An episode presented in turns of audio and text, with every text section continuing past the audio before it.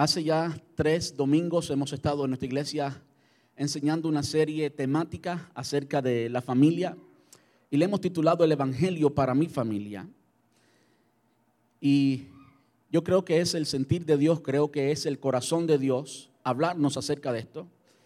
Eh, conozco, por supuesto, las muchas, los muchos defectos que tengo como pastor y como predicador, pero una cosa estoy muy consciente de que hago y es buscar ¿Qué es exactamente lo que Dios nos quiere hablar hoy? Eso lo hago con diligencia, porque yo entiendo que cualquiera se puede parar y dar un mensaje, cualquiera puede prepararse bien y dar una homilía que todo el mundo se quede boquiabierto, pero eso no es la tarea del pastor. La tarea del pastor es ser un profeta de Dios, es hablar lo que está en el corazón de Dios y por supuesto siempre fiel a la palabra, porque no hay nada que esté en el corazón de Dios que sea opuesto, que sea incoherente con la palabra. De modo que siempre hago eso y le digo con toda certeza que Dios quiere hablarnos a través de esta serie y quiere hablarnos en el área de la familia.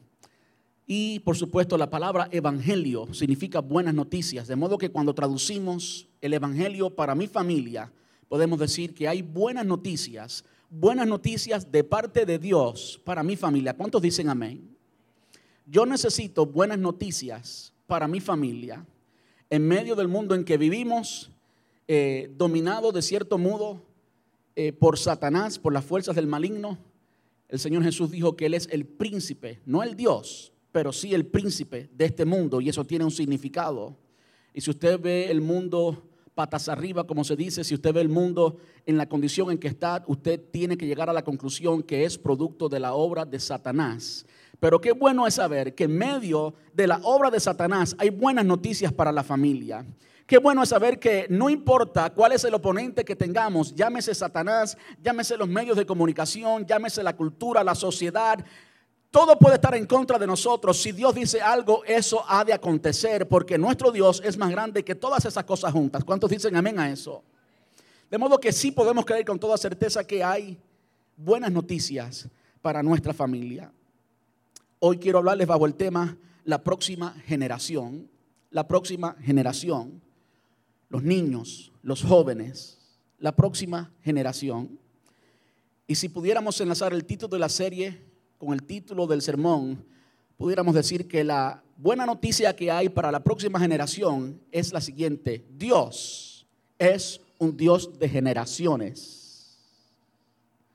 Dios es un Dios de generaciones. ¿Qué significa eso?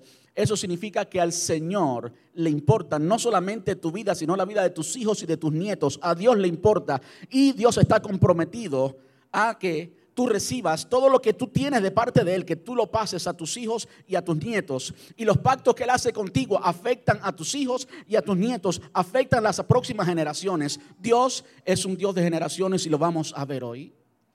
¿Qué tal si busca conmigo allí en Éxodo capítulo 3, versículos desde el, desde el 13 perdón, hasta el 17? Éxodo capítulo 3, versículos desde el 13 hasta el 17. Y es necesario que comencemos hablando de quién era el pueblo de Israel. ¿Quién era el pueblo de Israel? Por supuesto, en el libro de Éxodo se habla acerca del éxodo del pueblo de Israel cuando salió de Egipto. Y usted puede leer eso y simplemente leer las historias de una nación que estaba en, esclavizado, que estaba en cautiverio y que Dios la redimió, que Dios la sacó de allí. Pero no podemos ignorar que esa nación lleva el nombre de Israel y Israel fue el nombre de el padre de las doce tribus de esa nación. Estamos hablando de generaciones, estamos hablando de familia, estamos hablando de que en una ocasión el Señor se encontró con un hombre llamado Abraham y le dijo que de su simiente, en su simiente serían benditas todas las familias de la tierra. Y Abraham tuvo a Isaac, Isaac a Jacob, Jacob se encontró con el Señor en una ocasión y el encuentro fue tan impactante, Dios cambió el nombre de Jacob por Israel y Israel es el padre de la nación de Israel. Cuando decimos que Dios es el Dios de Israel, estamos diciendo que Dios es un Dios de generaciones. Que Dios escogió, y a mí me encanta ver esto, porque la familia es importante, ¿verdad que sí? A mí no me cabe en la mente la idea de que yo pueda ser pastor y pueda ser cristiano y pueda llegar al cielo y que mi hijo no.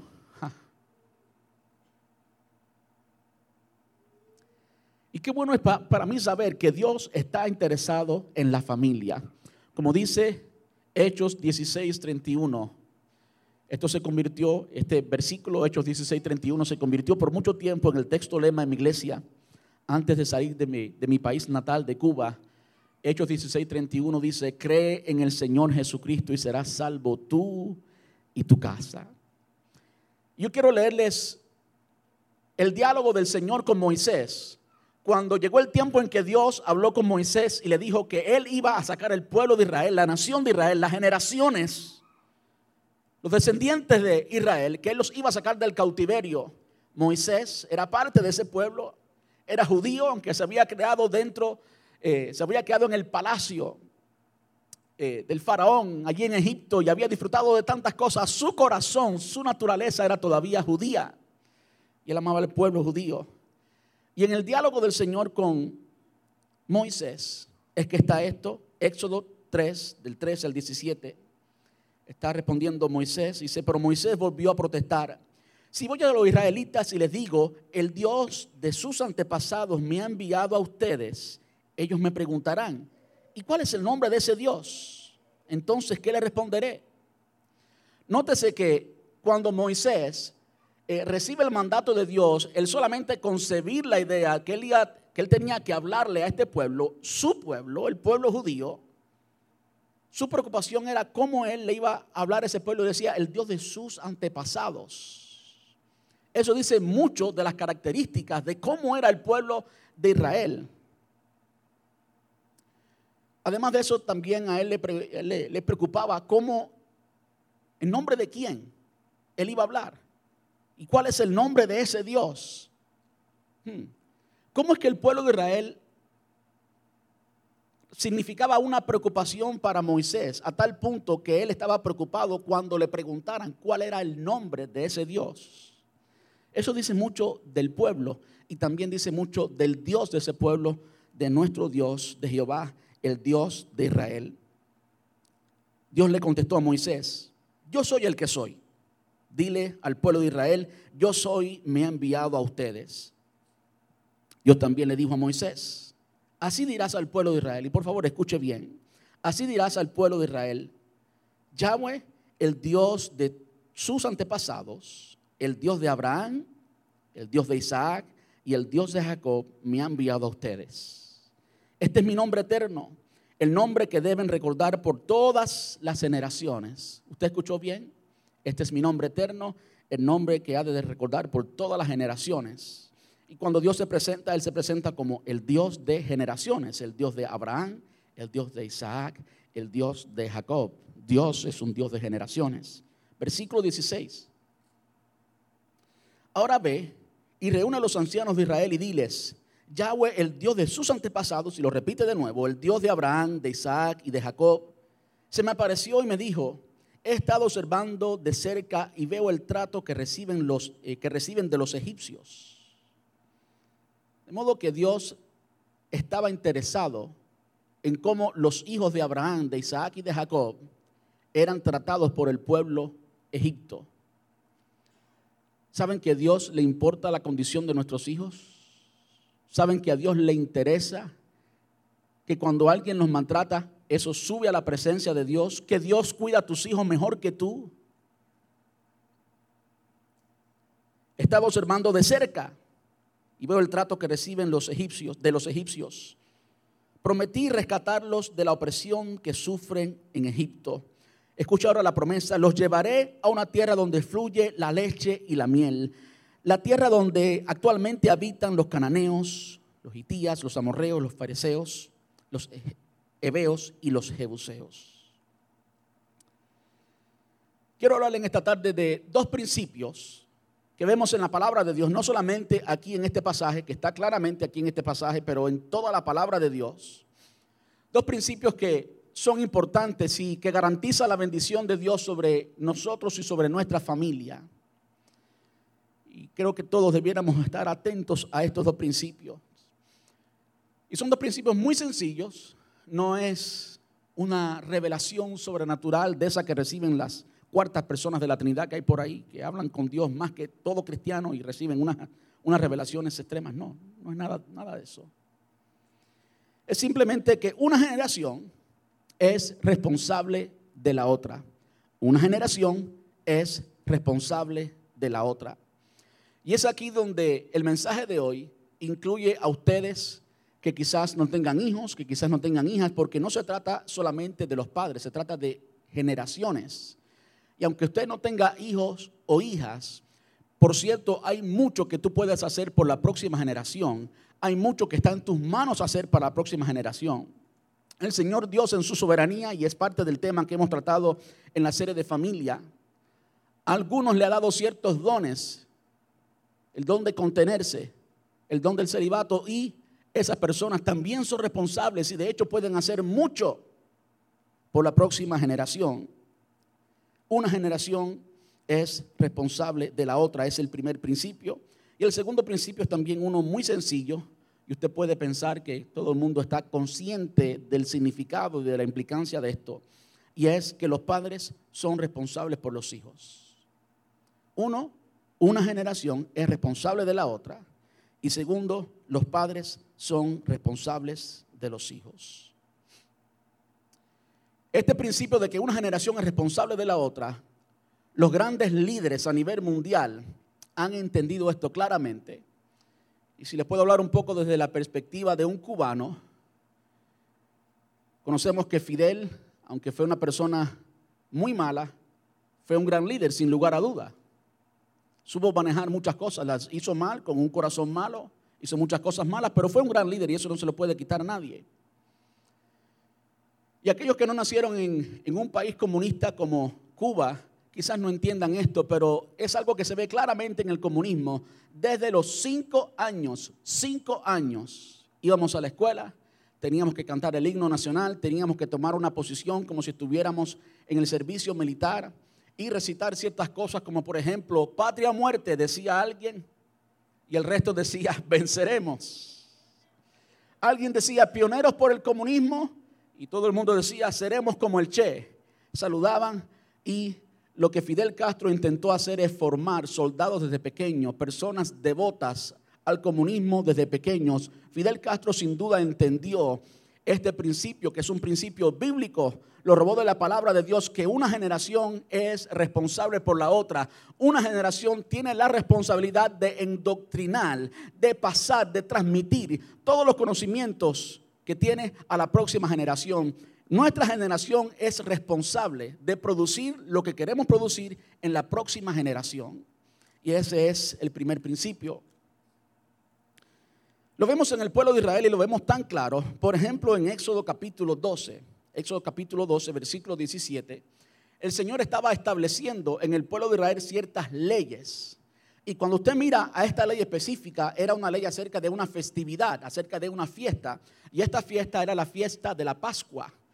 Y alguien se pudiera preguntar, bueno, es una fiesta, ¿cuál es? ¿Por qué hacer de esto una ley? Es una fiesta, quien quiera ir va, quien quiera ir no va. Bueno, no. Para el pueblo de Israel y para Dios, muy importante, no es así porque Dios quería que la próxima generación entendiera y recibiera lo que Dios había dado al principio. Ayer estuve en un baby shower y uno de los juegos que se hizo en el baby shower ilustra este principio. Eh, y el principio en este caso es un principio de comunicación. Básicamente ah, separaron cuatro mujeres, por ejemplo, al frente, cuatro mamás, cuatro madres, y una madre le dio un mensaje para la mamá que iba a tener el bebé a otra madre. Y esa madre se lo tenía que comunicar a otra, y esa a otra, hasta que el mensaje llegara a la mamá del bebé. En el caso de los hombres el mensaje llegó con palabras diferentes, pero llegó fidedigno. En el caso de las mujeres, ya usted, ya usted sabe qué pasó. Fue un mensaje totalmente diferente. El Señor está interesado que todo lo que conocemos, que todo lo que somos, que todo lo que hemos alcanzado en el Señor, que todas las experiencias que hemos tenido en Él, que todo nuestro conocimiento, que toda la vida que hemos recibido del Padre, de Dios, sea traspasada a nuestros hijos. Dios está interesado, está interesado en eso, tanto así que hizo de esta fiesta una ley. Veamos eh, lo que dice el versículo 17, Éxodo 12, 17. Dice, celebren el festival de los panes sin levadura, porque les recordará que este mismo día yo saqué a sus grandes multitudes de la tierra de Egipto. Ese festival será para ustedes una ley perpetua. Celebren este día de generación en generación. Cuando el pueblo de Israel salió de Egipto, salió tan repentinamente que la levadura eh, no dio tiempo a que leudara la masa del pan que tenían en ese entonces, de modo que comieron pan sin levadura.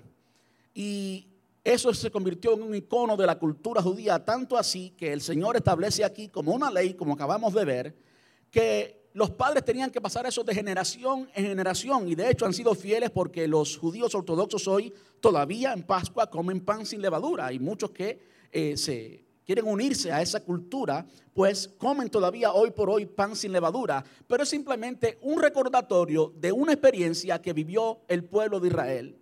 Simplemente es un recordatorio de una experiencia en la que Dios tenía un pueblo y ese pueblo era el pueblo de Israel. Y el pueblo de Israel llegó a Egipto y sirvió allí eh, como esclavo por mucho tiempo. Y al Dios sacarlo del pueblo de Israel, tuvieron esa experiencia de los panes sin levadura. Era simplemente un instrumento para recordar algo que generaciones antes, muchas generaciones antes, habían vivido. Y vemos plasmado allí una vez más que a Dios le importa, que Dios quiere que traspasemos, que traspasemos eh, nuestras experiencias, nuestra vida, nuestras vivencias, lo que hemos obtenido de Dios, que lo pasemos a nuestros hijos, que lo pasemos a la próxima generación. Muy importante y no quiero perder esto, no, quisiera que se me pase, no lo diga. Esta fiesta es la fiesta de la Pascua. Y en la fiesta de la Pascua entendemos que fue cuando Jesús fue crucificado. Y fue crucificado como el Cordero, como el Cordero de la Pascua, como el Cordero que llevó nuestros pecados. La fiesta tenía diferentes rituales y muchos de los rituales eran de purificación. También se conoce como la fiesta de purificación, ciertos aspectos de esa fiesta, que era una fiesta de una semana entera, en que todo el pueblo de Israel debía, tenía que festejar, no podía hacer más nada, no podía trabajar. Nos encantaría eso, ¿verdad? Una semana entera feriada la cultura judía, así de importante era para el pueblo de Israel. Ahora, cuando eso lo aplicamos a nuestro presente, cuando usted y yo vemos que a través de toda la Biblia Dios es el Dios de Abraham, de Isaac y de Jacob, que Dios le habla a un padre acerca de su hijo y acerca de su nieto y que Dios se identifica, que eso para mí es muy significante, que Dios se identifica como el Dios de cada una de esas generaciones. Y vemos cómo Dios hace leyes para que las próximas generaciones recuerden las vivencias y las experiencias que Dios había tenido con el pueblo. Eso debe significar mucho para ti y para mí, porque nuestro Dios es un Dios inmutable, es un Dios que no cambia, es un Dios que es el mismo. Y nosotros, aunque no seamos judíos, también tenemos la responsabilidad de pasar nuestras experiencias, nuestras vivencias a la próxima generación. ¿Cuántos dicen amén a eso?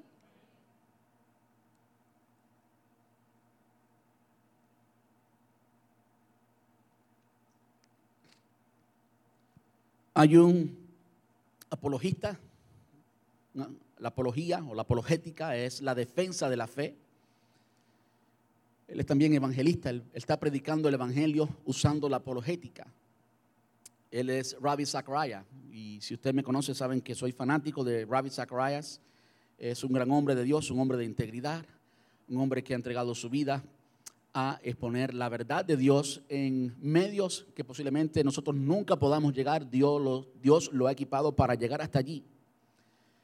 Y el ministerio completo de Rabbi Zacharias recientemente ha dado un cambio total y ha dado un cambio total enfocando a la próxima generación. Rabbi ha sido un hombre muy fiel a los principios bíblicos, ha sido un hombre muy sensible a lo que Dios quiere hacer porque Rabbi no se ha ocupado Rabbi Zacharias no se ha ocupado de él engrandecer su nombre, sino de entrenar a otras personas. De modo que en su staff él no está solamente él como exponente, sino que hay muchos a quienes él ha preparado para que expongan y lleven el, el mensaje de Dios a la próxima generación. Una generación que está llena de retos conceptuales, retos filosóficos, retos que tenemos que eh, recibir como nuestros retos y Rabbi lo ha hecho excelentemente no solamente Él ha preparado a discípulos de Él, sino que también el, el ministerio completo ha dado un giro hacia la próxima generación. Rabbi ha entendido quizás lo que el Señor Dios le habló al pueblo de Israel.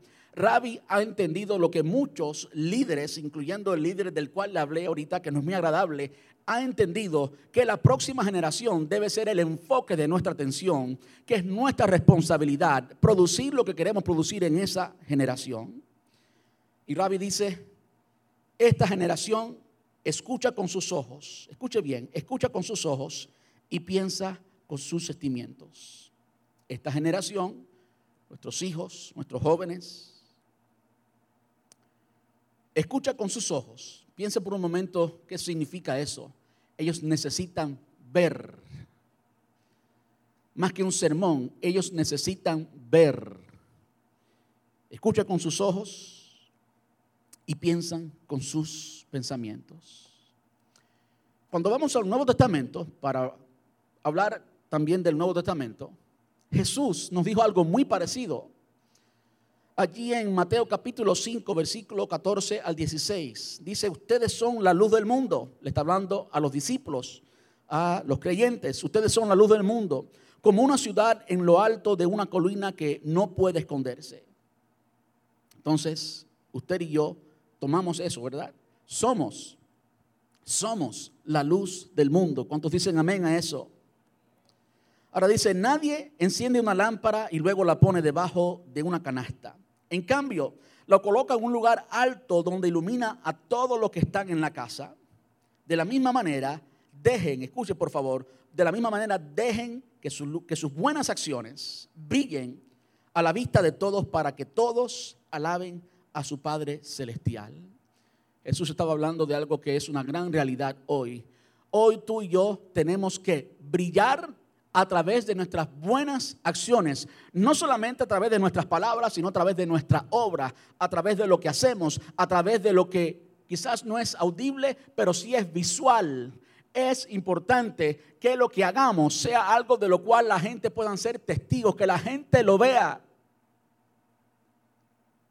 Es importante, Padre, que tu hijo te vea alabando, que tu hijo te vea adorando. Y esa es precisamente la razón por la cual en nuestra iglesia los niños son parte del servicio de adoración, no de la prédica porque ellos no entienden quizás, pero sí del servicio de adoración porque es importante que esa imagen de papi y mami alabando se le quede a ellos en la mente. Es muy importante que papi y mami muestren a los hijos de una forma visual, que te vean cómo es que se vive la vida cristiana. Es muy importante que ellos aprendan por la vista. De hecho, así es como aprenden los hijos. ¿Sí o no? Usted puede decir a los hijos que haga lo que usted quiera decirle. Haz esto, haz esto, haz esto. Si te ven hacer lo contrario, todos somos testigos que van a hacer que lo que vieron, no lo que oyeron, van a hacer lo que vieron. Así que no podemos culpar a la generación eh, nueva, a nuestros hijos, a nuestros jóvenes, porque ellos van a hacer lo que ven. ¿Verdad que sí?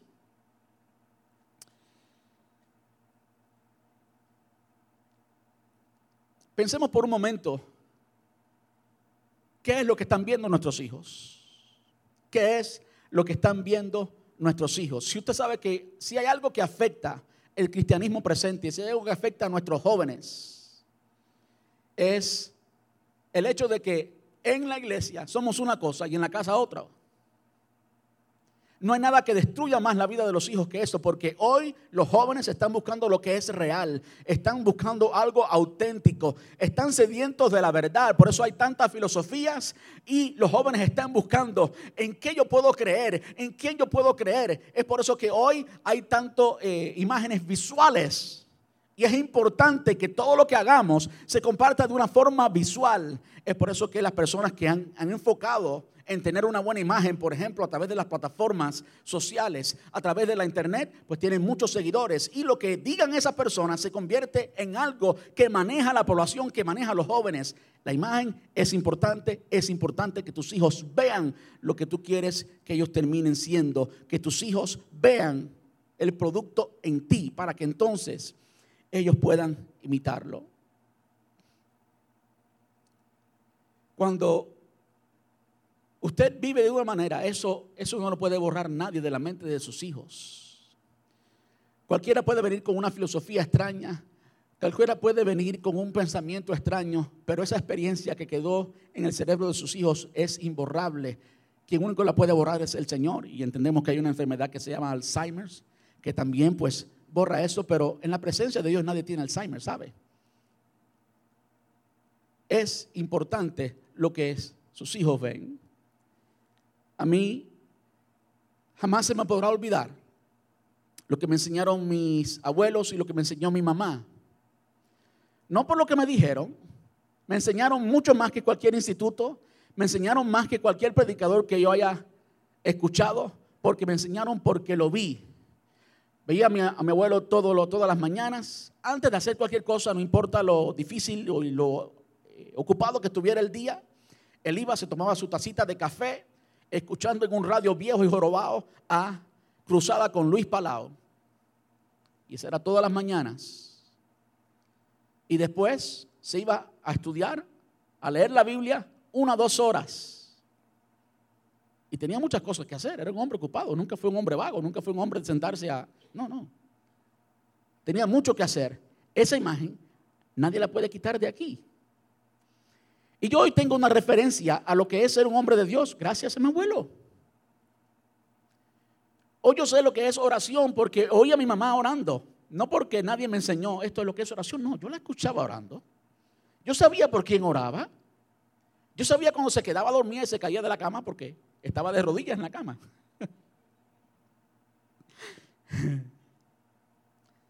Eso no lo puede borrar nadie.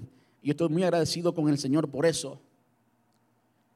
Ellos hicieron exactamente lo que el Señor Jesús nos dice que hagamos.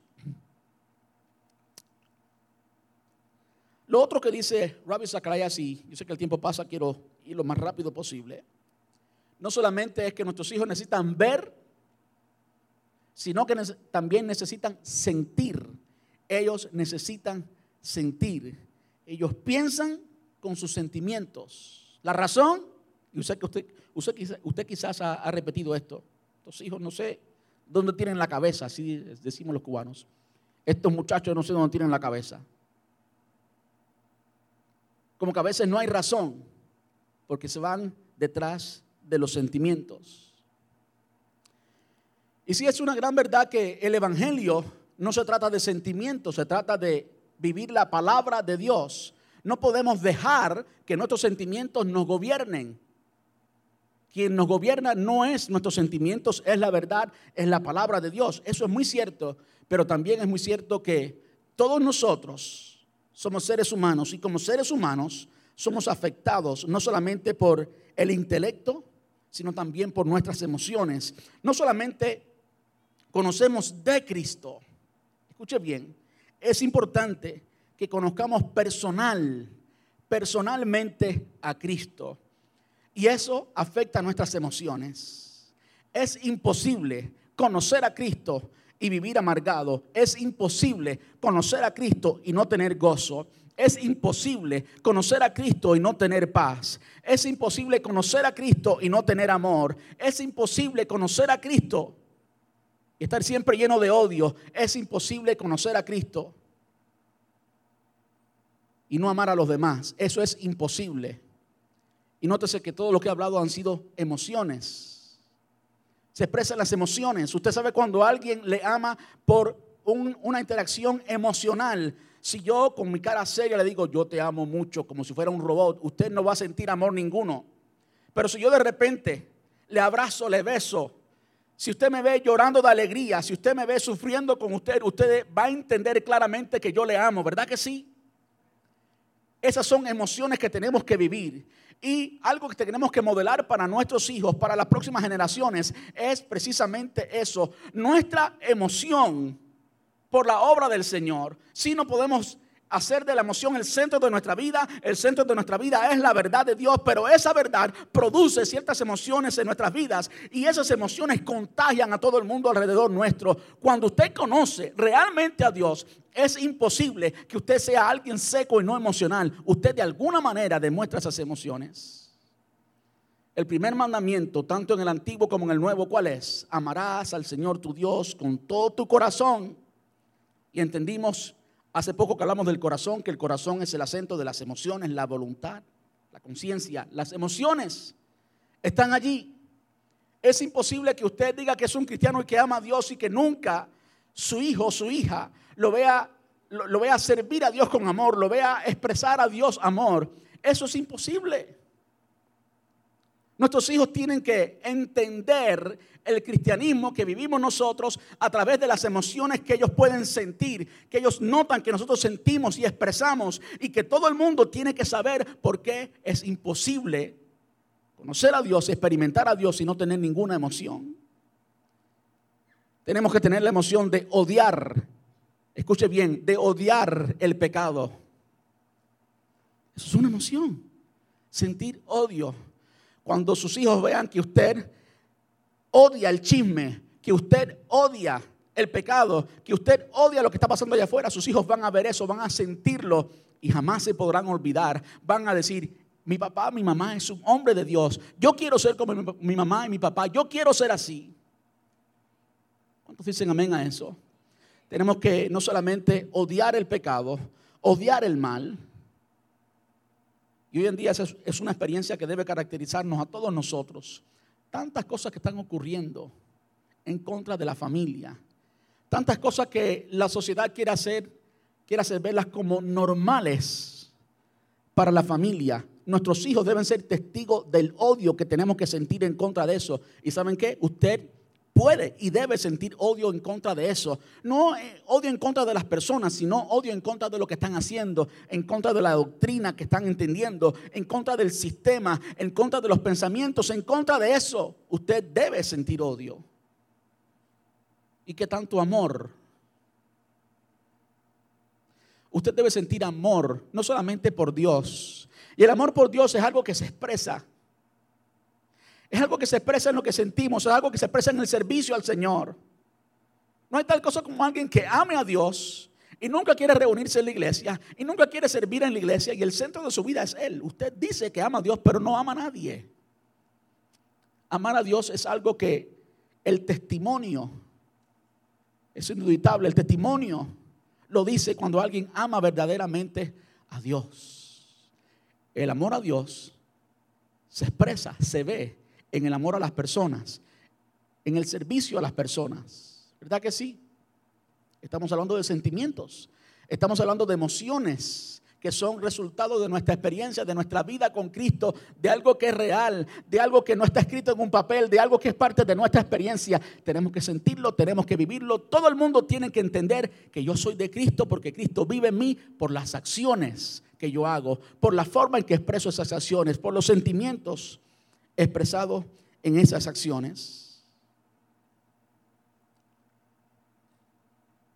El primer principio es, es ese, que cada generación es responsable de la próxima generación.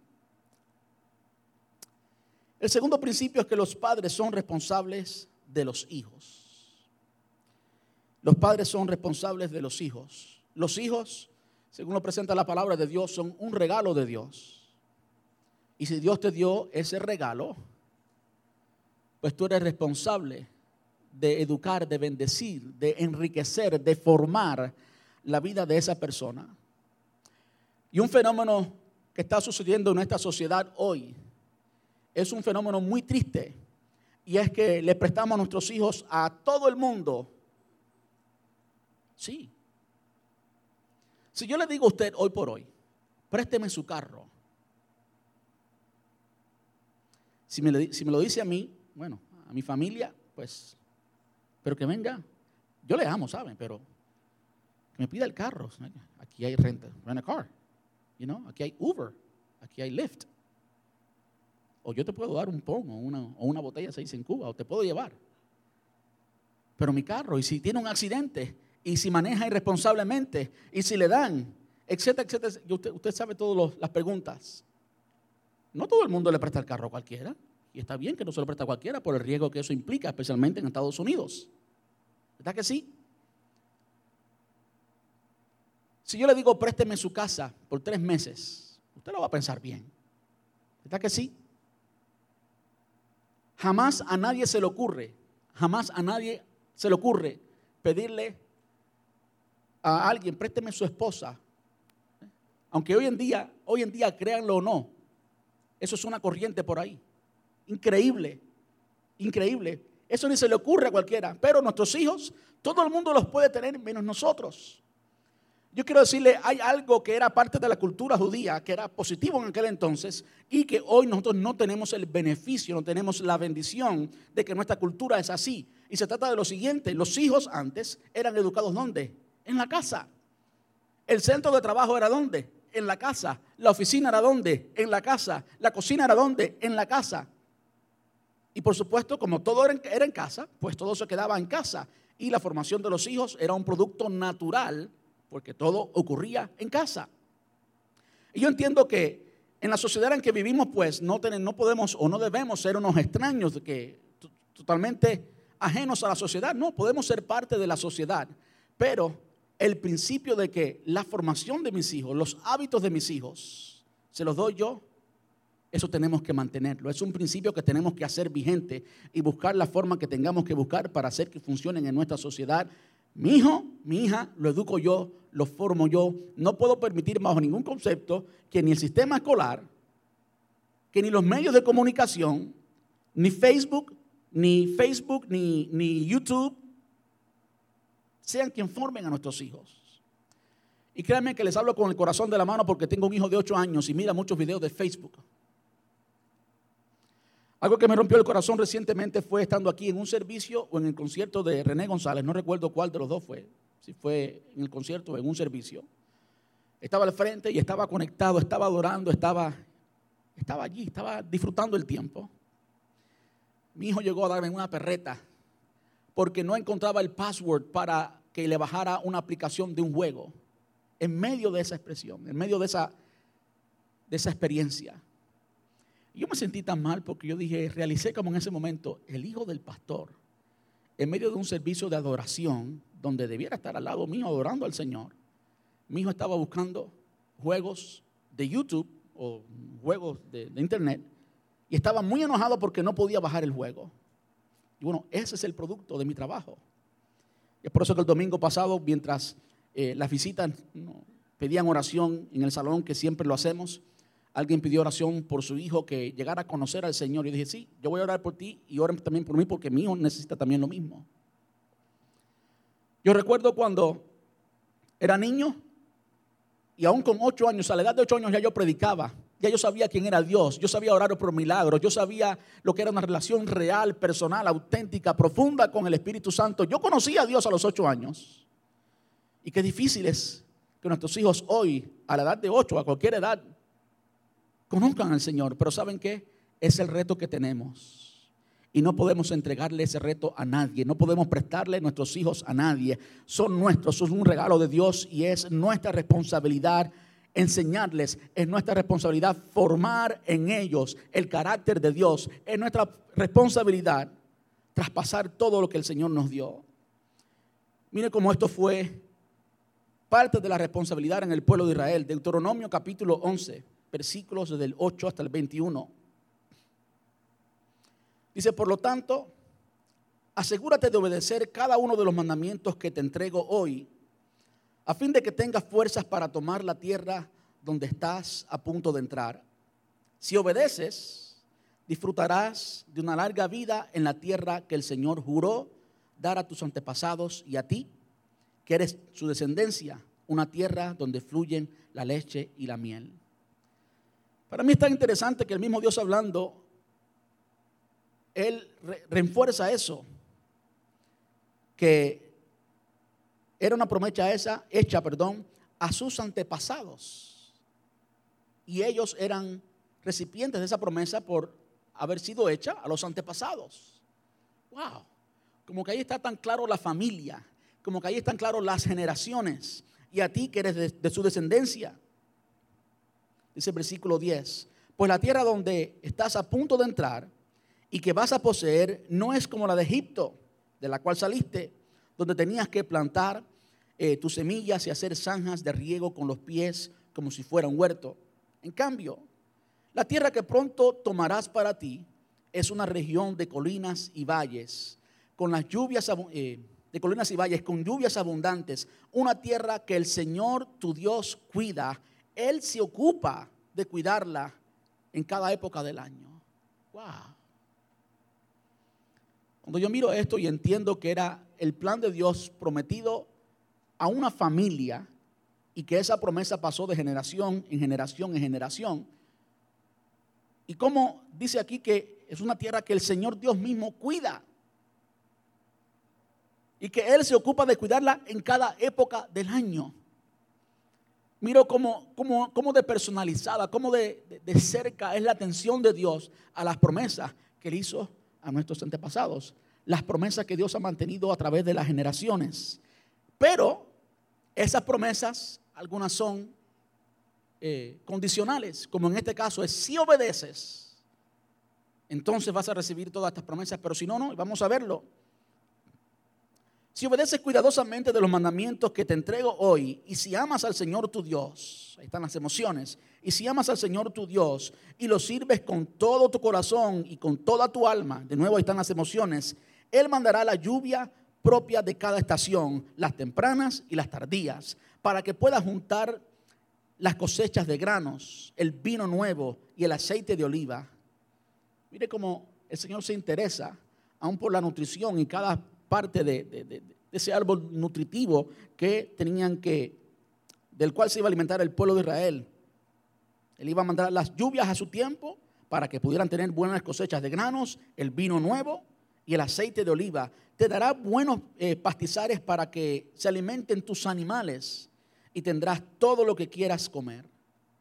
Hasta por los animales el Señor se iba a preocupar por resultado de la promesa que Dios le hizo y por el ser obediente a los mandamientos de Dios y tendrás todo lo que quieras comer.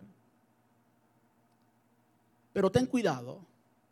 Y antes de continuar leyendo, yo quiero decir lo siguiente. Cuando yo leí este pasaje, preparándome para este sermón, tuve que pensar en América. Tuve que pensar en el sueño americano. Tuve que pensar en la primera experiencia que tuve cuando llegué a este país y pude comer literalmente lo que quise comer.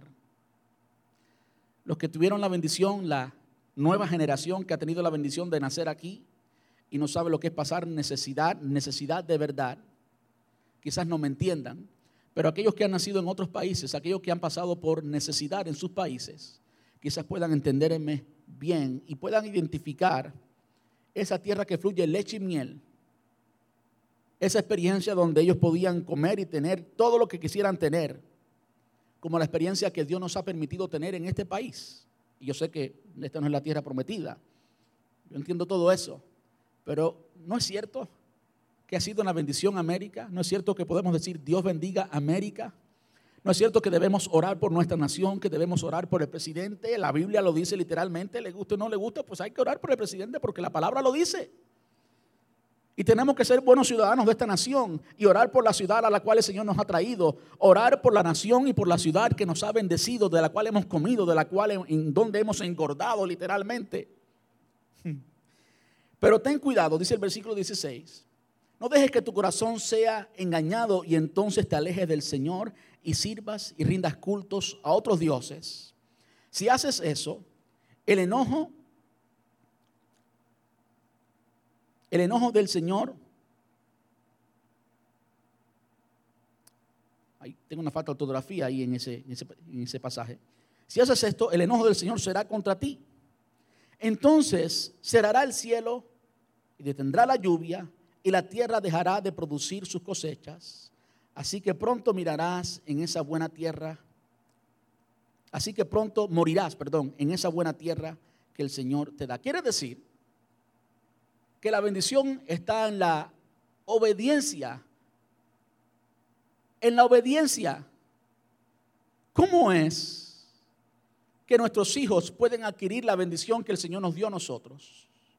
Por la obediencia. ¿Cómo es que yo, yo puedo recibir toda la bendición que el Señor le dio a mis antepasados? por la obediencia. ¿Cómo es? ¿Cómo es que yo puedo ser obediente? ¿Obediente a qué? Obediente a lo que se me enseñó. Obediente a lo que pusieron en mi mente y en mi corazón. Obediencia no es algo que se produce automáticamente. Obediencia es algo que usted tiene que enseñarlo a los hijos, ¿verdad que sí? Y es por eso que cuando son desobedientes hay consecuencias, ¿verdad que sí? Y si no les enseñamos que hay consecuencias cuando son desobedientes, nunca aprenderán a ser obedientes y entonces, consecuentemente, recibir la promesa que el Señor tiene para ellos. Por lo tanto, compórtate, eh, perdón, por lo tanto, comprométete de todo corazón a cumplir estas palabras que te doy. Átalas. Escuche, escuche lo que el Señor le está diciendo al pueblo de Israel. Quisiera para que sus hijos terminaran siendo obedientes átalas a tus manos y llévalas sobre la frente para recordarlas.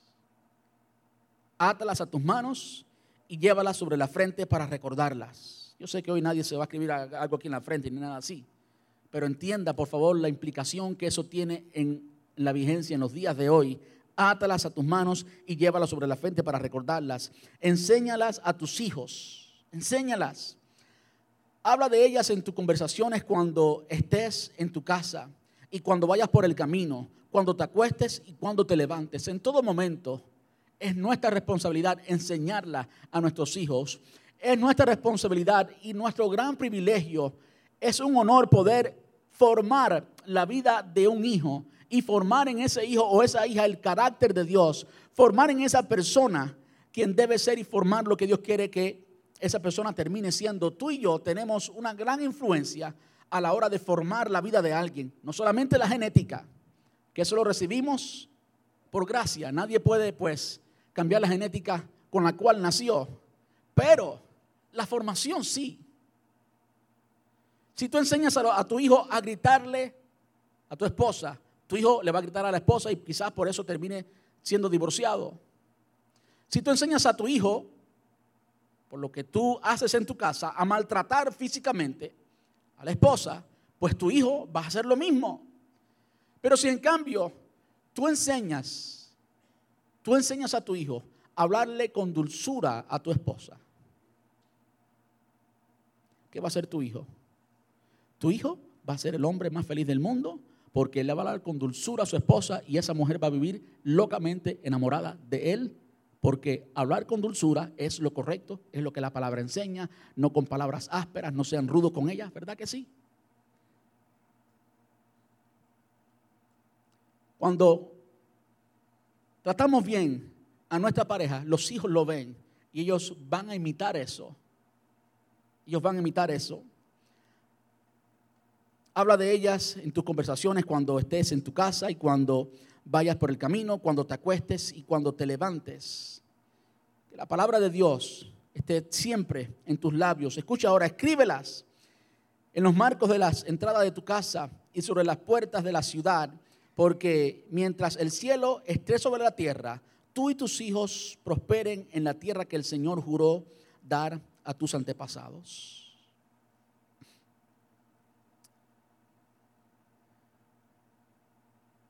Usted y yo debemos hacer esto con nuestros hijos. Yo sé que vivimos en América, que estamos muy ocupados, que etcétera, etcétera, etcétera, etcétera. Yo también vivo ahí. Yo también estoy corriendo todo el tiempo. Pero por favor, no prestemos nuestros hijos a nadie. No dejemos nuestros hijos en la casa solo para dedicarnos tiempos a nosotros. Es lo que la cultura americana enseña, que tú eres el centro del universo y por lo tanto mereces todas las comunidades y pues el mundo que pase lo que pase, tú disfrutas tu vida tú. Tristemente eso ha afectado aún los padres del presente. Y están los hijos solos por ahí, se crían solos. Dios no quiere que los hijos de los cristianos se críen solos. Dios quiere que los hijos de cristianos se críen con mamá y papá. Y aunque no tengan mucho, aunque no tengan mucho, el Señor ha prometido que Él va a suplir toda necesidad, ¿verdad que sí? El Señor ha suplido, el Señor ha prometido que Él ha de suplir toda necesidad. Por lo tanto, la posición cristiana es que dediquemos tiempos a los hijos y que Él va a suplir toda nuestra necesidad. ¿Verdad que sí? a buscar primeramente el reino de Dios y su justicia y todas, todas las demás cosas serán añadidas. Todas las demás cosas serán añadidas. Yo quiero terminar con una pregunta para todos los padres y para aquellos que no son padres, pero tienen contacto con muchas otras personas con las cuales tienen eh, relación y tienen una, hay una figura paterna, una figura materna. Cualquiera pensaría que, no, que no sabemos disipular, que no sabemos influenciar la vida de nuestros hijos. A veces nos escondemos detrás de esas excusas, que no sabemos, que no podemos, que como que no sé. ¿Qué le gusta a tus hijos? Muy posiblemente a tu hijo le guste lo que te gustó a ti. A tu hijo quizás le guste lo que tú le has enseñado, la pasión que tú has desarrollado en él. De repente, si tú eres alguien que eres un fanático del deporte, muy posiblemente tu hijo ande con una gorra que represente un equipo de deporte y muy posiblemente el equipo de tu hijo sea el equipo tuyo. Y si tu hijo tiene un equipo diferente, pues todavía el, amor por el deporte, ¿de quién lo aprendió? Lo aprendió de ti. ¿Quién lo llevó al deporte cuando era niño? No fue solo, por supuesto, lo llevó papi. ¿Quién estuvo allí todas las prácticas? Lo llevó papi. ¿Qué televisión vio cuando vio los programas de deporte? Lo vio porque papi estaba allí cambiando el canal, aunque mami le dijo muchas cosas, pues papi estaba allí cambiando el canal, mirando los juegos de deporte. Usted endoctrinó a su hijo para amar el deporte. Usted sabe exactamente bien cómo hacerlo. Usted sabe exactamente bien cómo hacerlo. Así podemos endoctrinar a nuestros hijos. Lo que muchas veces la luz que arroja la vida de nuestros hijos hoy a la realidad de las dinámicas del hogar es que muchas veces nos falta la pasión. Aquello por lo cual tú tienes pasión es lo que tus hijos van a ver en ti y consecuentemente lo que ellos van a reproducir, lo que ellos van a ver. ¿Sí o no? Si tú tienes pasión por la pesca, de repente tus hijos les va a gustar la pesca porque ¿qué? Todos los fines de semana, papi, ¿para dónde estaba? Pescando. Y si el niño quería estar con papi, pues para allá se iba a pescar. Y de repente el niño desarrolla una pasión por la pesca porque era la pasión del padre. Muchas veces, cuando miramos a nuestros hijos, no encontramos la pasión que queramos que tengan porque nosotros no la tenemos. ¿Dónde está la pasión por Dios? ¿Dónde está la pasión por la obra del Señor? la pasión por Dios y la pasión por la obra del Señor, la pasión por la familia. ¿Dónde está? Tenemos que preguntarnos.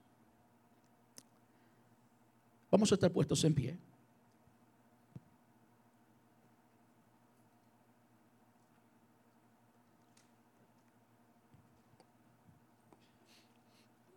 El tiempo ha pasado rápido y hay un programa completo que vamos a orar con, por nuestros hijos. Intencionalmente lo hemos puesto al final.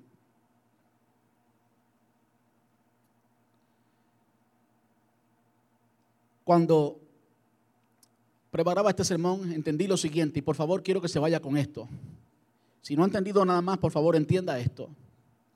Que Dios, Dios, Él dijo, Él mismo dijo que Él era el Dios de Abraham, de Isaac y de Jacob que Él era el Dios de Israel, que Él era el Dios de esa familia. Y Dios trazó un plan para bendecir, para alegrar, para causar el bien de esa familia. ¿Quién lo causó? No fue resultado del pueblo de Israel porque era un pueblo muy fuerte, no, no. Era el plan, era el propósito de Dios. Dios está interesado en el bienestar, Dios está interesado en tu familia, Dios está interesado en cada generación eso significa que Dios está comprometido a ayudarme a mí hoy con los retos que yo me encuentro en mi generación. ¿Verdad que sí? Hay un principio en la palabra que dice que cuando abundó el pecado, sobreabundó la gracia. Yo creo que eso es realidad acerca del día de hoy. Yo creo que sí, hoy abunda el pecado, hoy abundan los muchos enemigos de la familia, pero hay un Dios todopoderoso que está para la familia, que está por ti, que está a tu lado. Hay un Dios que es todopoderoso, que puede proteger los oídos, los ojos de tus hijos, que puede proteger el corazón de tus hijos. Hay un Dios todopoderoso que puede cambiar, que puede intervenir, que puede llamar, que puede darle una experiencia real a tus hijos y a tus hijas. Pero nosotros tenemos que pedir eso. Nosotros tenemos que causar eso. Y es por eso que hoy queremos orar por nuestros hijos. Es por eso que hoy, ¿qué tal si los niños pasan? Los niños y los jóvenes. Ustedes los jóvenes, aunque tengan bigote ya, todavía son hijos, así que pasen. Los jóvenes y los hijos, pasen por favor al frente.